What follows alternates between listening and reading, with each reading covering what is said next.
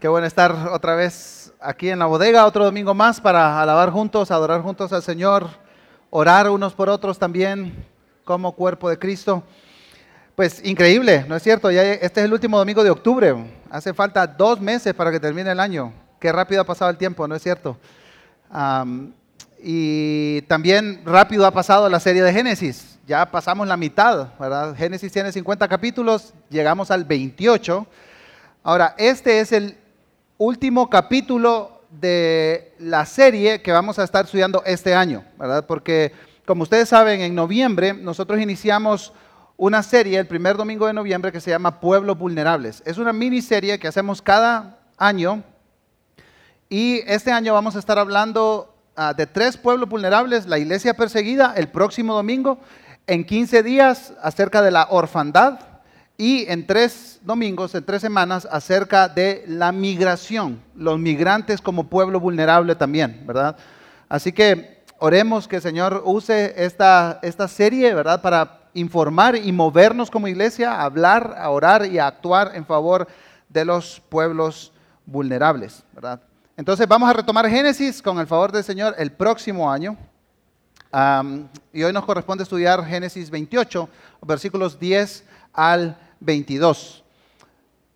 A partir de este momento, el narrador de Génesis va a hacer que nuestra atención se centre en Jacob y va a agarrar varios capítulos de la narrativa para usar a Jacob como eje central de la historia.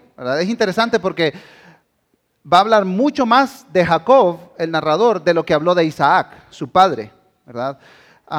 Recordemos también que a Jacob Dios le cambia el nombre, ¿verdad? De Jacob a Israel. Entonces es un personaje clave para que nosotros entendamos la narrativa bíblica y la historia del pueblo de Dios en el Antiguo Testamento, ¿verdad? Pero eso va a ocurrir unos capítulos más adelante en el capítulo 32. Por el momento, podemos decir con seguridad de que la vida de Jacob no pinta nada bien.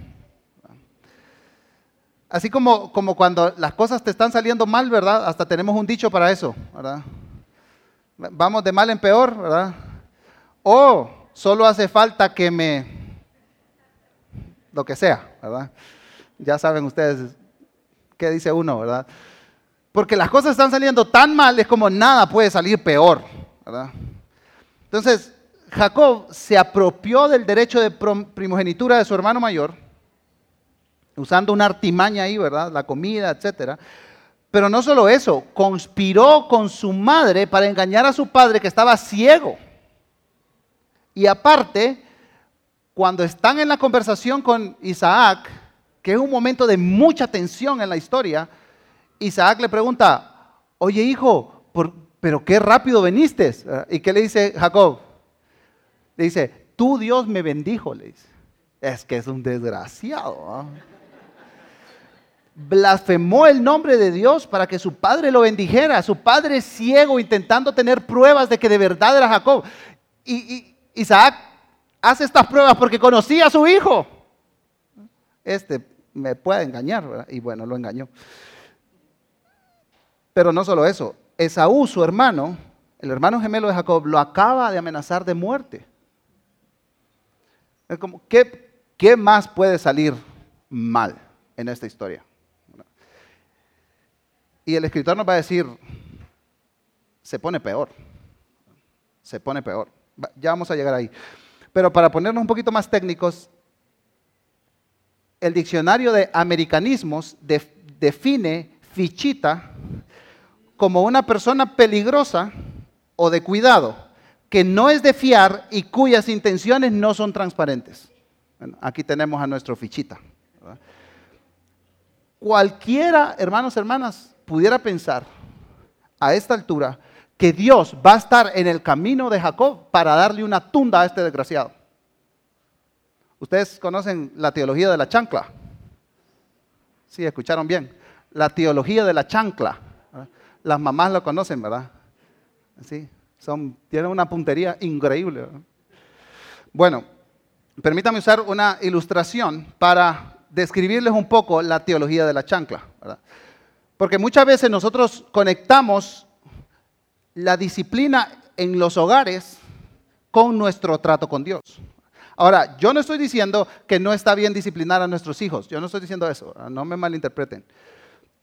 Pero, claro, como escuché por ahí, ¿verdad? Mis padres solo me castigaron una vez, los demás fueron intentos de asesinato. Bueno, así mero vemos a Dios, ¿verdad? Yo había ido a visitar a mis papás, este fue el último año que viví en Honduras. Yo había, ido de la capital donde yo vivía a visitar a, a mis papás en su pueblo. Y las cosas se pusieron bien tensas y de mal en peor. Y es como cuando nos pasa, ¿verdad? Que las relaciones están muy tensas, muy difíciles, y tú, en lugar de correr a solucionar el problema y arreglarlo, corres al pecado, lejos de la relación y lejos de Dios. Entonces, aquí está el personaje del que le estoy hablando. Entonces, un amigo me llamó y me dice, David, te quiero invitar porque mi hija va a estar de cumpleaños, vente a la capital. Entonces yo fui a hablar con mi papá, oye papá, ¿me prestas tu carro para ir a la capital al cumpleaños de la hija de este amigo? Sí, claro, hijo, llévatelo. Así como mejor que te vayas, que estés acá fregando. Las cosas no estaban bien. Yo fui al carro, me senté y comencé a pensar, Dios me va a castigar. Me bajé del carro y este fue mi razonamiento. Y esto es lo que yo llamo la teología de la chancla. Yo dije, he estado tomando malas decisiones, alejándome de Dios, hiriendo a mi familia, corriendo hacia el pecado. Seguramente Dios va a mandar un tráiler de esos de 18 ruedas para hacerme pedazos en el camino. O le va a quitar los frenos al carro para yo irme a un barranco. Así pensé literalmente. Entonces me bajé del carro, llamé a mi amigo y le dije, ¿sabes qué? No voy a ir. Y entonces nosotros vemos así a Dios. Te portas mal y te castigo. Te portas mal y te castigo. Me invadía un enorme temor de que Dios me castigara por mi comportamiento durante el viaje. Y claro, eso no tiene sentido, porque pues si Dios quiere castigarme, me va a castigar donde esté, pues. En, en, la historia que nosotros leemos en Génesis 28, las cosas van mal. Peor, imposible. Entonces nos preguntamos, ¿qué está pensando Dios? ¿Cómo actuará Dios? Dios seguramente está listo para derramar su ira y su justo juicio sobre este impío. Ahora, el, narrador se va a encargar de que su audiencia sepa lo que Dios hace, pero primero nos da un contexto. Miren conmigo Génesis 28, versículos 10 y 11. Dice la palabra del Señor, Jacob salió de Beerseba y fue para Arán.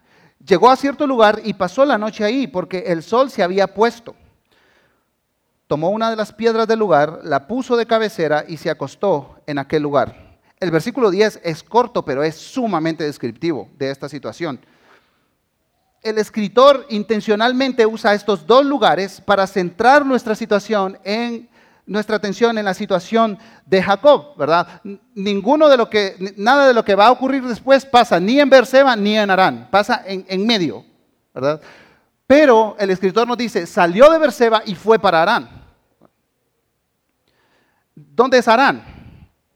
Arán es de donde Abraham había salido para la tierra prometida. Entonces, hay dos generaciones ahí. Isaac nace en la tierra prometida, Jacob nace en la tierra prometida, pero ahora el hijo del hijo de la promesa está saliendo de la tierra prometida. Y eso es lo que el escritor quiere que nosotros comprendamos. Berseba es un lugar muy importante en la narrativa bíblica. En Génesis se menciona 10 veces y el resto del Antiguo Testamento otras 23 más.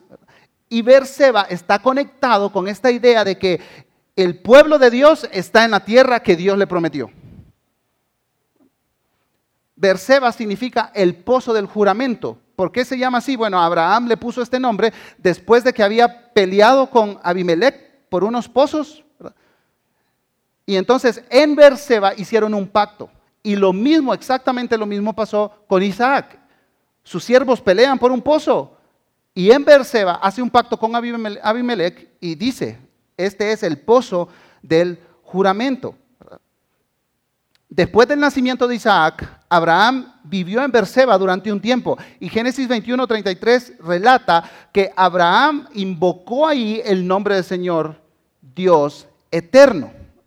Después, años después, Dios se le aparece en Berseba y le repitió el pacto que le había dicho a Abraham. Y en Génesis 26, 25, después de que Isaac recibe esta promesa de bendición, dice la palabra de Dios, y ahí Isaac construyó un altar e invocó el nombre del Señor. En otras palabras, aunque no habían conquistado la tierra prometida, esta es una representación de que esa es la tierra que Dios ha prometido y que ellos un día van a poseer. Como las pequeñas muestras que se van juntando. Entonces, lo que el escritor nos está diciendo aquí es, esto, esto va de mal en peor. Jacob no solo tiene un lío familiar y un lío personal y un montón de conflictos internos, sino que está saliendo de la tierra prometida. Como que el escritor nos dice en el versículo 10 que puede salir peor. ¿Qué puede salir peor?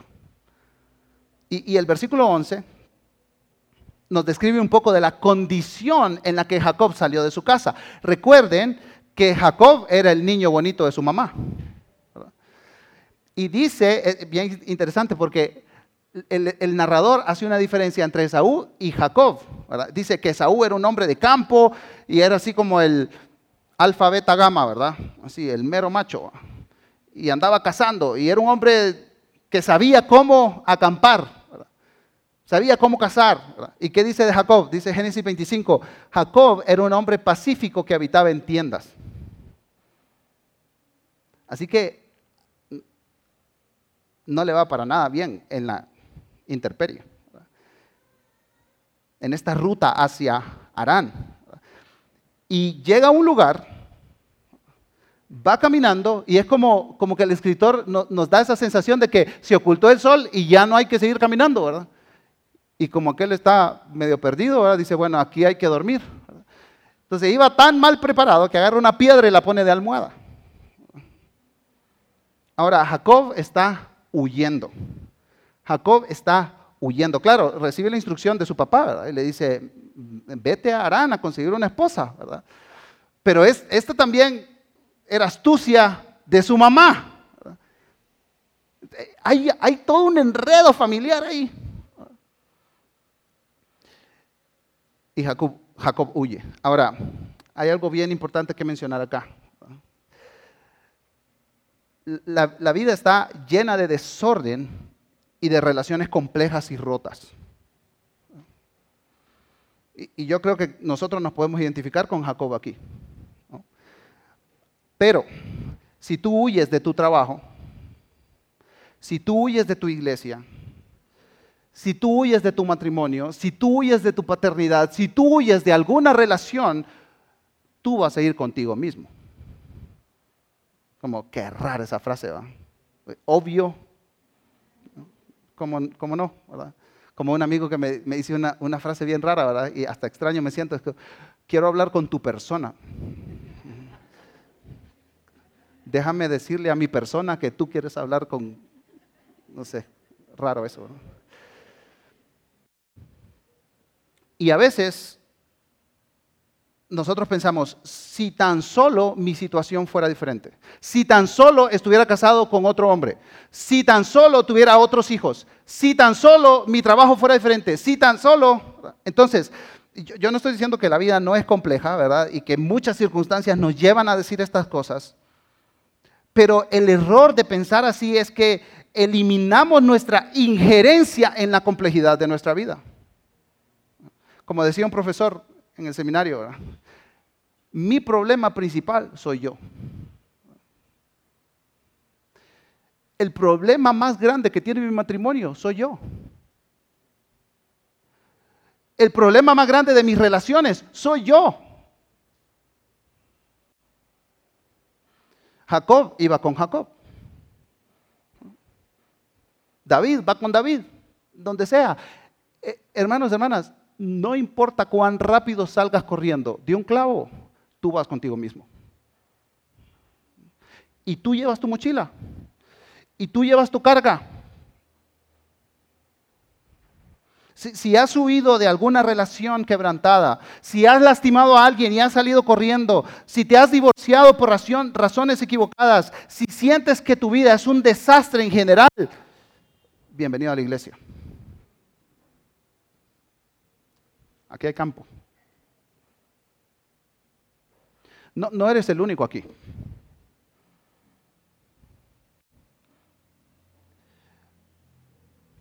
Y lo que el escritor, hermanos, quiere apuntar es que en medio del caos humano, en medio del el quebrantamiento y el fracaso familiar de Jacob, hay esperanza.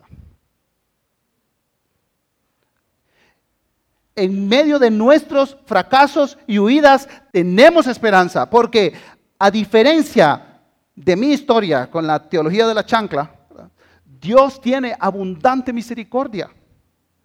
Por, supuesto que Dios es justo y Dios, Dios va a hacer justicia, pero también Dios es absoluta compasión y absoluta misericordia. Entonces Jacob está huyendo en medio del caos familiar y personal, pero no solo eso, dice el escritor, se estaba alejando de la tierra prometida. Estaba yendo bien lejos. Y varios escritores coinciden entonces que ahora Jacob es un fugitivo que no cuenta con todas las protecciones, los recursos convencionales, las garantías sociales. Está ahí solo, en medio de la nada, y le llegó la noche. Pero algo extraño sucede, ¿verdad? Seguramente Jacob estaba extenuado física y emocionalmente a esta altura del viaje. Y entonces se acuesta, pone una piedra de almohada y se queda dormido. Entonces aquí vamos a pasar al sueño de Jacob. Este, este, es el contexto en el cual se da el sueño de Jacob. Miren conmigo lo que dice la palabra del Señor en Génesis 28, 12. Jacob tuvo un sueño y vio que había una escalera apoyada en la tierra cuyo extremo superior alcanzaba hasta el cielo. Por ella los ángeles de Dios subían y bajaban. Ahora, este tema de los sueños es bien interesante en las escrituras. Esta no es la primera vez que aparece Dios hablando en sueños a alguien. ¿Recuerdan cuando llegó Abraham a la tierra prometida, verdad? Y se encontró con este Abimelech. ¿Y qué le dice a Sara? Oye, di que eres mi hermana porque no, aquí me matan. Y entonces Abimelech, el rey de Gerar, toma a Sara y esa noche, sin tocarla, Dios se aparece en sueños a este rey pagano y muy amablemente le dice, tú eres hombre muerto por razón de esta mujer.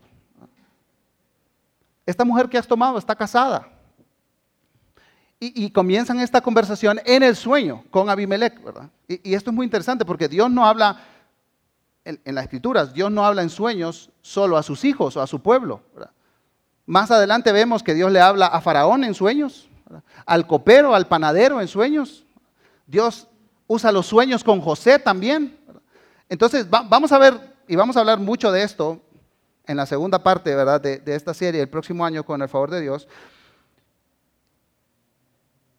Pero sí creo importante mencionar que, este tema de los sueños como, ha sido, como que ha sido mal utilizado en la actualidad. Yo creo que a más de alguno se nos han acercado y nos han dicho, tuve un sueño. Y así como, conmigo aléjate. Y entonces se han usado los sueños y las visiones y esta es una nueva revelación para decir cosas sobre alguien o sobre algo, ¿verdad? Y eso puede ser muy fácilmente tergiversado. Entonces, sí, creo que estamos llamados al discernimiento. Ahora, también hay, sueños ah, que están conectados más con mitos, con creencias o con temores personales. ¿Verdad? Si sueñas esto, es que esto va a pasar. Y honestamente no sé cómo eso funciona. Sí hay algo extraño en los sueños, ¿verdad? No, podemos negarlo. Y hay otros sueños también que no son tan buenos, así tipo pesadillas, ¿verdad? Pero tal vez es porque comiste mucho chicharrón en la noche. Ahora, sea lo que sea, la Biblia nos llama al discernimiento. En 2 Pedro dice, prueben los espíritus si son de Dios porque ahí andan muchos falsos profetas.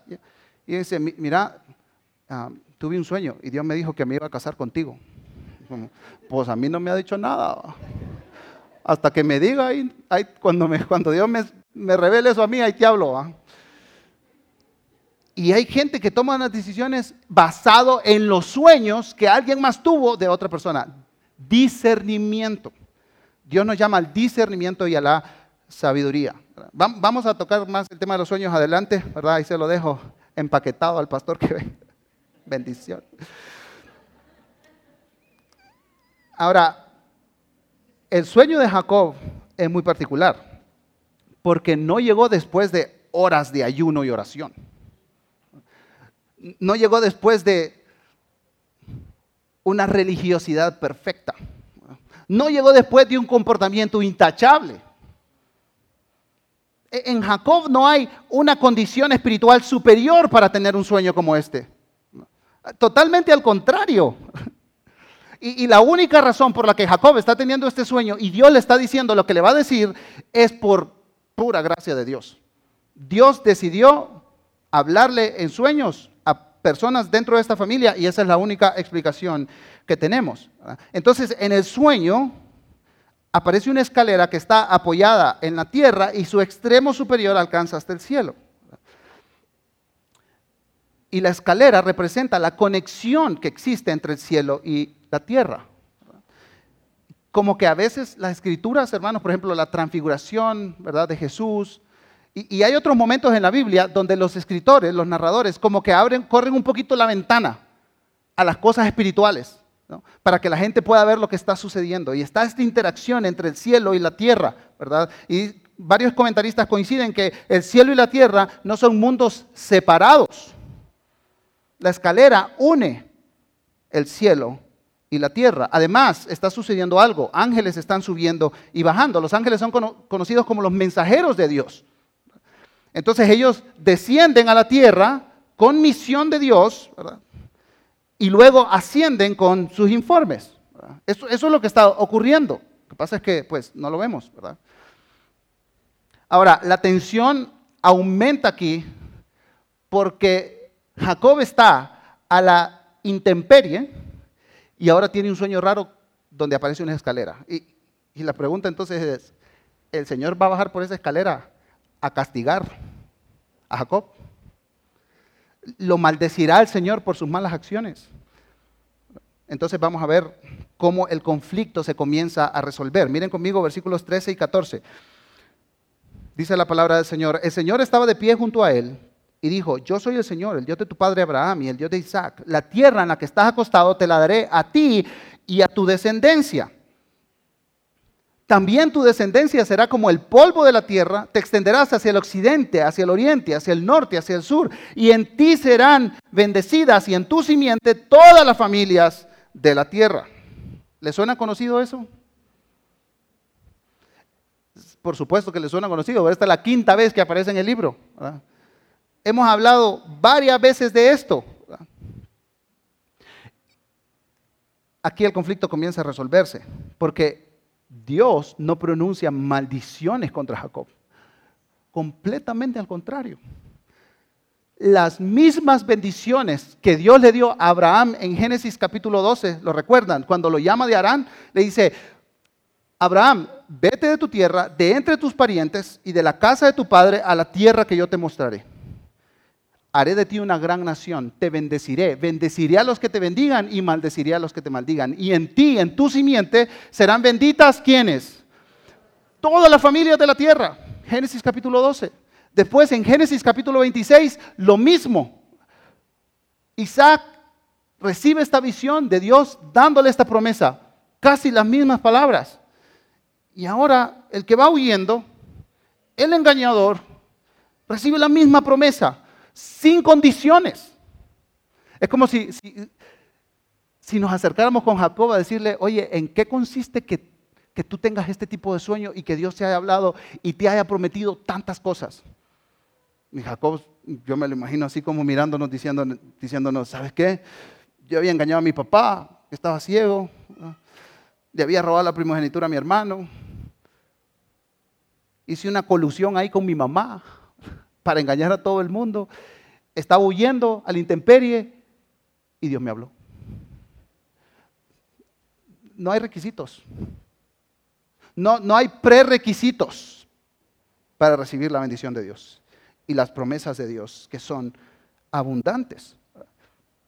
Y, y, esto es lo asombroso. El Dios Todopoderoso busca a este fichita que huye y le dice que todas estas promesas dadas a Abraham y a su padre Isaac ahora son para él y para su descendencia. Además, totalmente es una iniciativa de Dios. Jacob no ha hecho absolutamente nada para merecer las promesas de Dios. De hecho, completamente al contrario, mucho se equivocó. Una metida de pata tras otra, tras otra. Va saliendo de la tierra prometida y Dios llega para derramar esta bendición en la vida de este hombre. Dios no comulga con la teología de la chancla. Dice el escritor Sidney Greidanus, Jacob se había esforzado tanto para obtener las bendiciones de Dios con su propia astucia que vemos a dónde lo llevó. A ser un fugitivo huyendo de la tierra prometida, uno no puede simplemente ir y tomar las bendiciones de Dios como a la fuerza. Dios bendíceme porque yo cumplo los requisitos. Uno solo puede recibirlas con gratitud. Dios es el dador, es iniciativa de Dios. Todo, hermanos hermanas, todo es por pura gracia de Dios.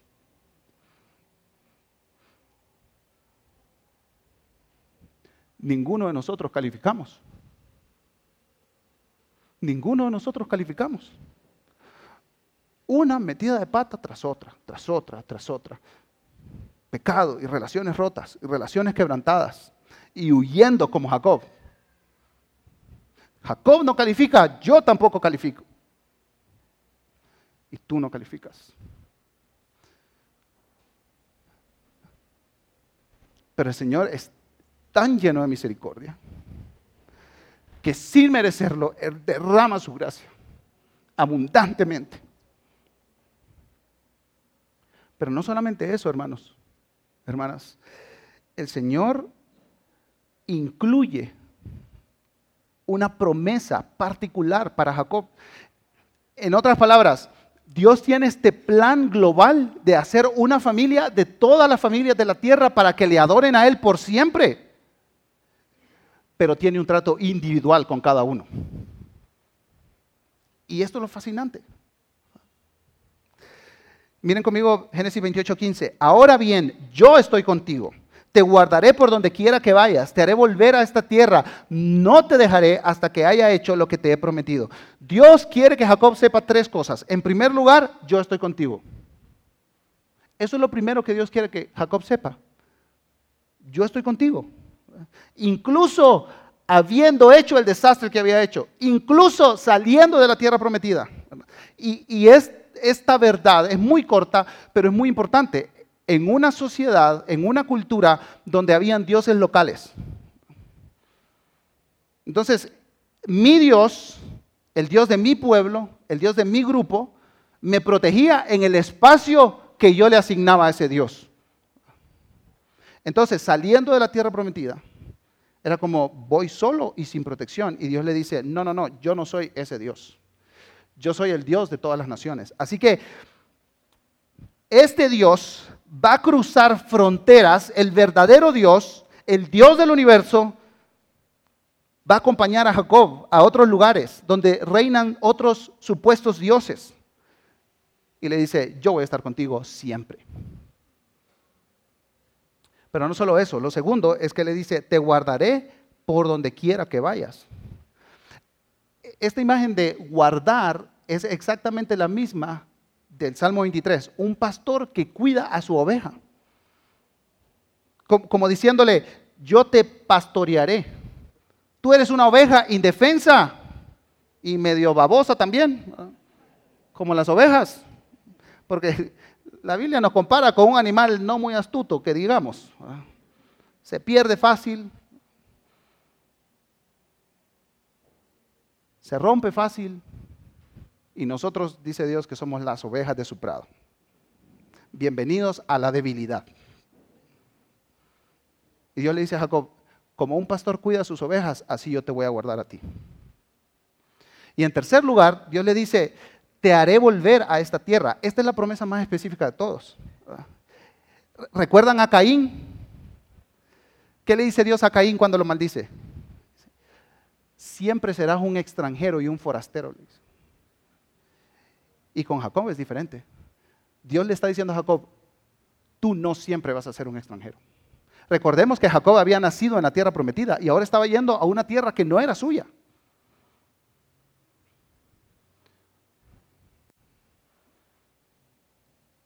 Dios le dice a Jacob con esta palabra,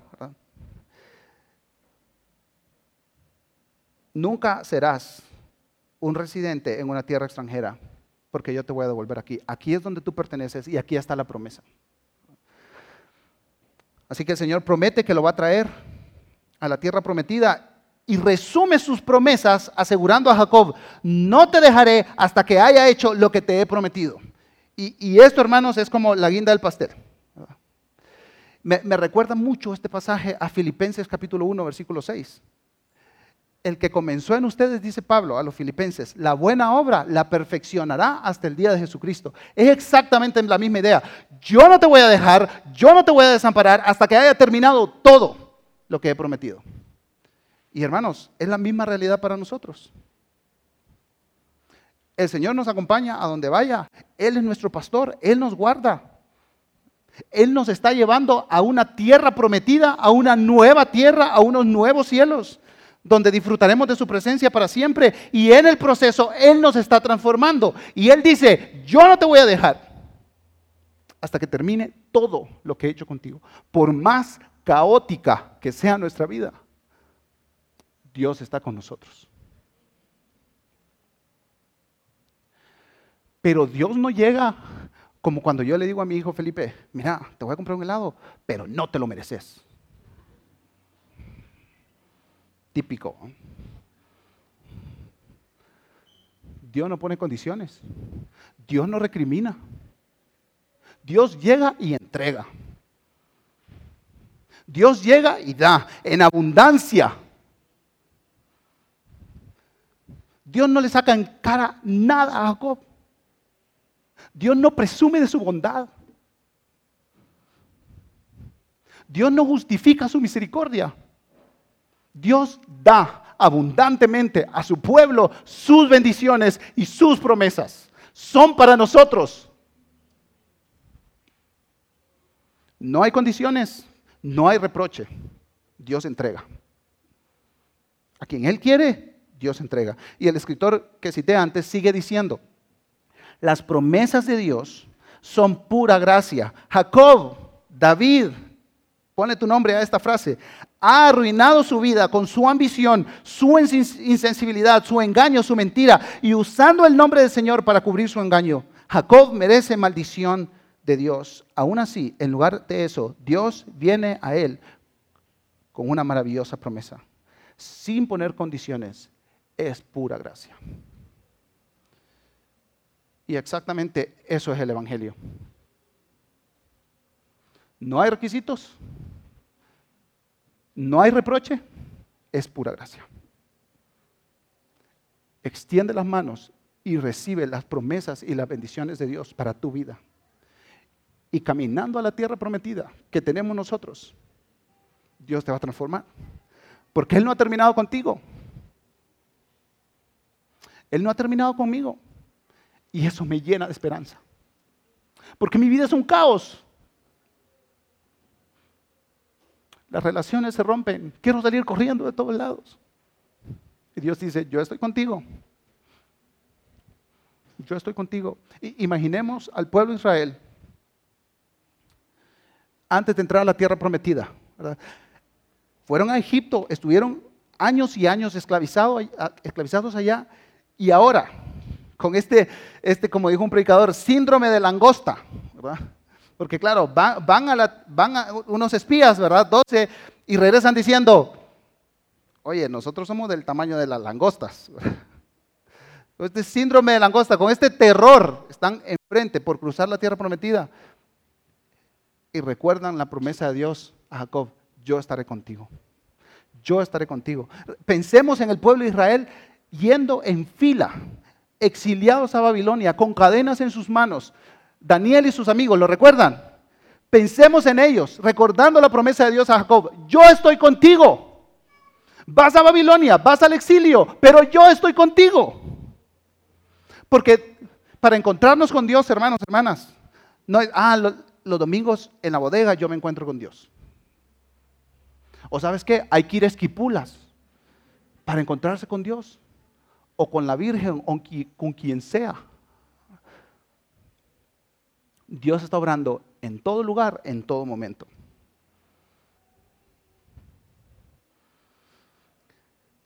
Pero es interesante porque Jacob no muere en la tierra prometida.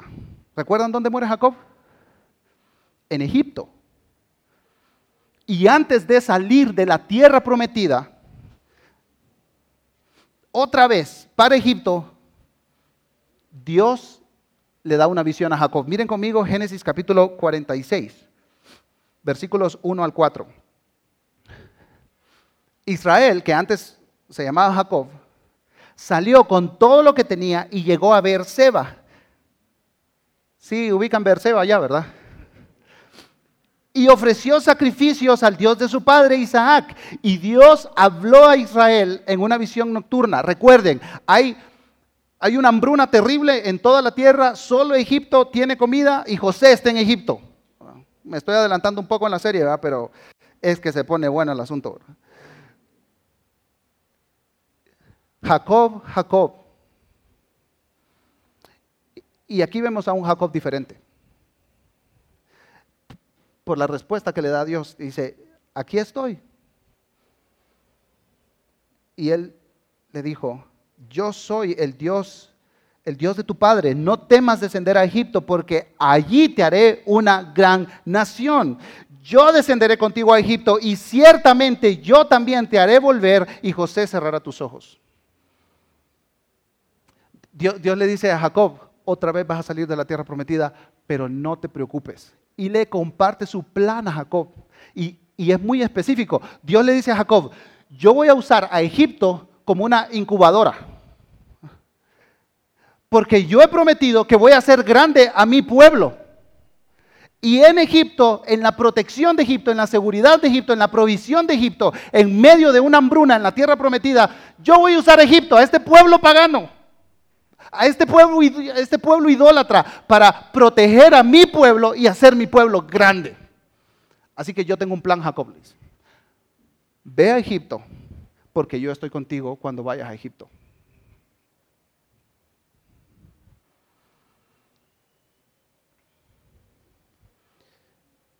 Y Dios repite la misma frase, no temas.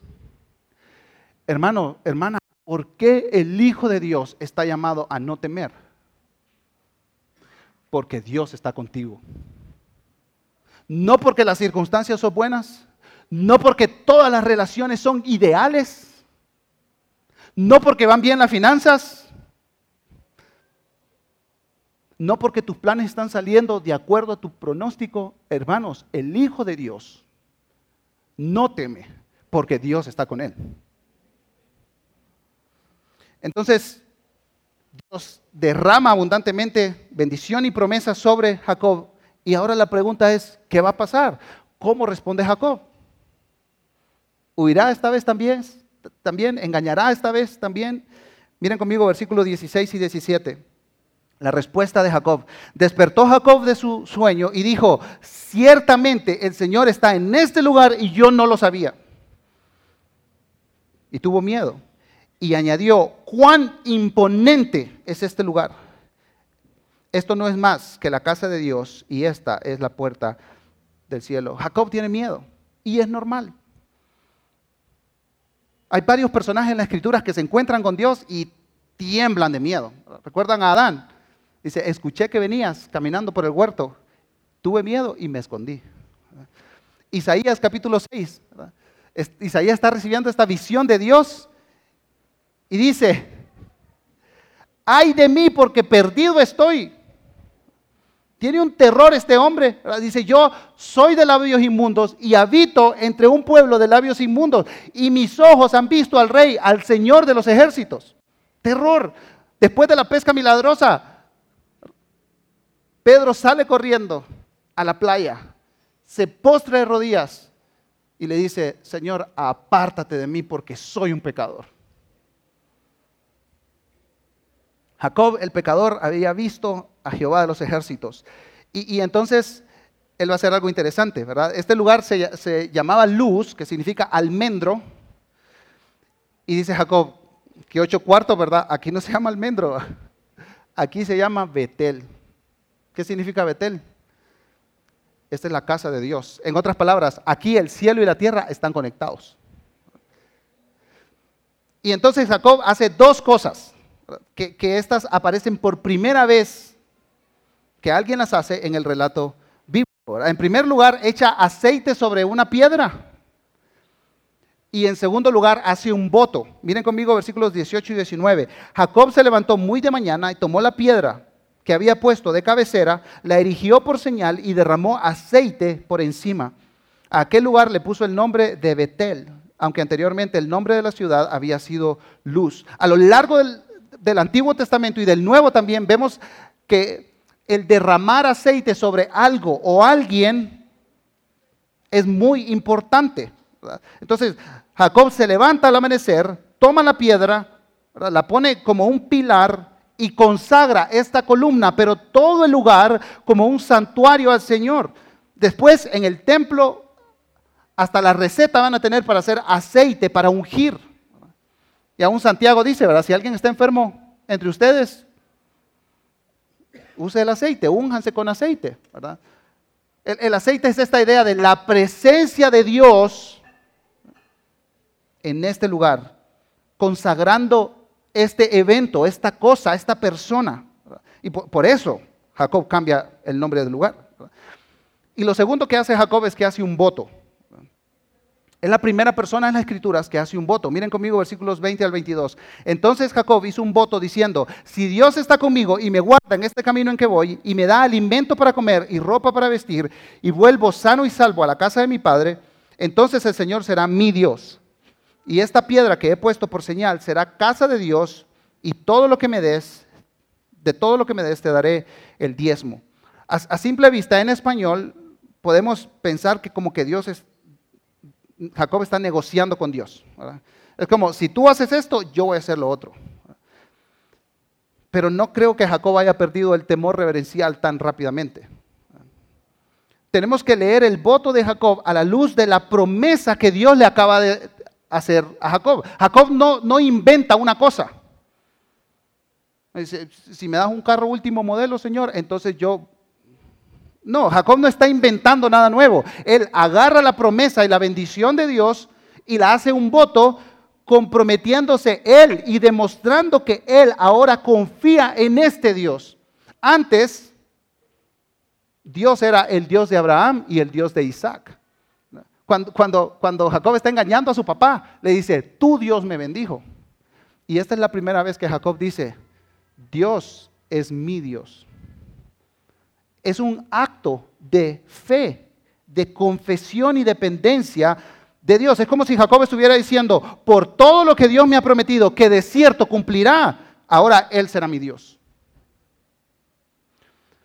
Así que este voto enfatiza que de verdad Jacob está poniendo su fe en Dios. Ya no solo es el Dios de mi abuelo y de mi papá, es mi Dios. Y la mención del diezmo confirma esto, ¿verdad? El, diezmo no es una moneda de cambio. Dice un comentarista, al hacer Jacob del Señor su Dios y ofrecer los diezmos, Jacob está imitando las acciones de su abuelo Abraham, que también dio diezmos. También como padre de la nación está estableciendo un modelo de piedad y compromiso con Dios a seguir para todo Israel. Los diezmos en las escrituras nunca son una moneda de cambio. Ni las ofrendas en el Nuevo Testamento son una moneda de cambio para tratar y negociar con Dios. Eso nos pone a nosotros en el lugar de control. Nosotros hacemos un Dios a nuestra manera cuando negociamos con Dios. Entonces Jacob vemos que responde de una manera humilde y activa. En medio del caos de su vida hay una verdad que Jacob no va a olvidar. Dios está con él. Tal vez pienses, yo me identifico con Jacob en el caos de mi vida. Pero yo no me identifico con Jacob en el encuentro con Dios. He huido muchas veces de relaciones rotas, de matrimonios complicados, de desafíos de paternidad, de trabajo, de iglesia. Con eso sí me identifico con Jacob, pero con un encuentro con Dios no. Creo que Dios está lejos, que no me escucha y que no me ve. De la historia de Jacob aprendemos muchas cosas. En primer lugar, que Dios no necesita un lugar para intervenir. No hay un lugar sagrado que visitar para que Dios intervenga. Pero lo segundo, hermanos, hermanas, es que no hay prerequisitos para que Dios intervenga. No te tienes que portar bien para que Dios intervenga, para conocer a Dios, para encontrarte con Dios. No hay requisitos ni morales, ni religiosos, ni ceremoniales. Tienes que ser una persona con mucha necesidad para decir, Dios, yo te necesito y tienes que intervenir. Y eso es lo que hace Jesús. El apóstol Juan está relatando en los primeros capítulos de su evangelio los encuentros de Jesús con sus discípulos, los que se van a convertir en sus discípulos.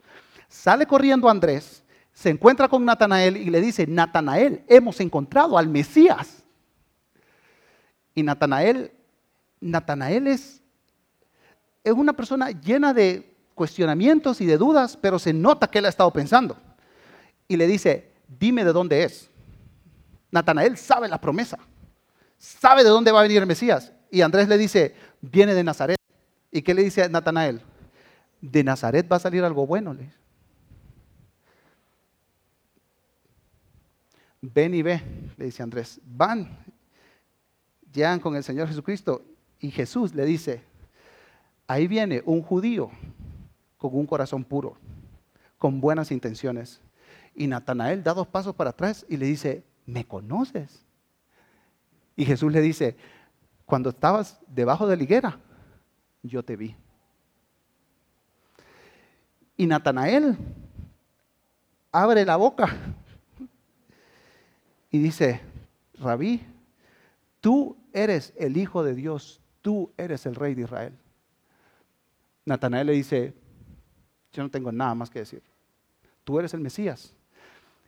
Y la respuesta de Jesús nos conecta con nuestra historia de Jacob. Jesús le pregunta a Natanael, porque te dije que te vi debajo de la higuera, ¿crees? Cosas mayores que estas verás.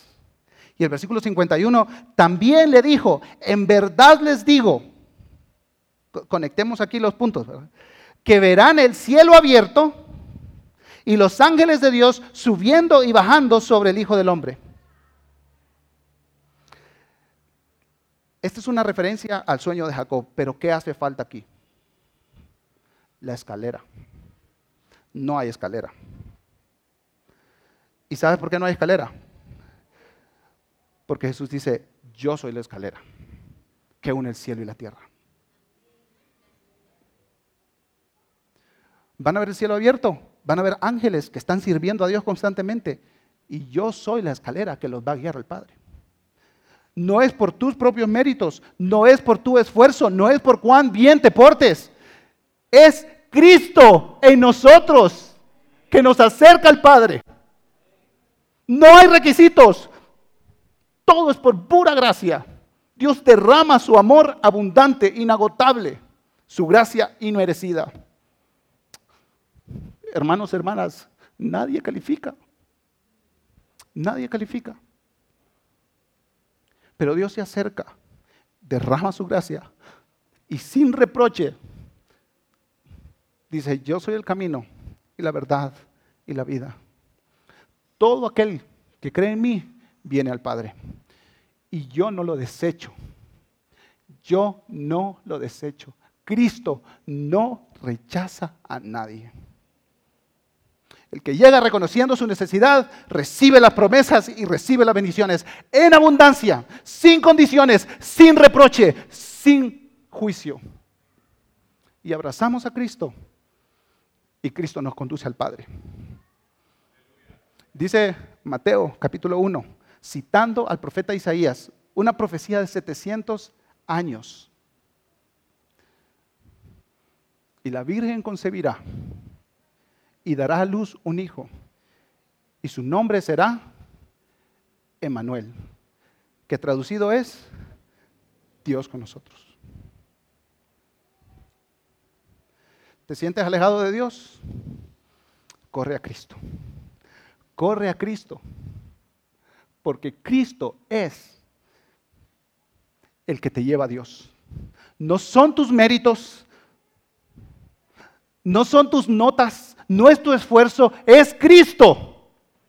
Y Cristo en nosotros, la esperanza de gloria. Así que el, equipo de música puede ir pasando, por favor. Quiero terminar con esta cita de David Barceló.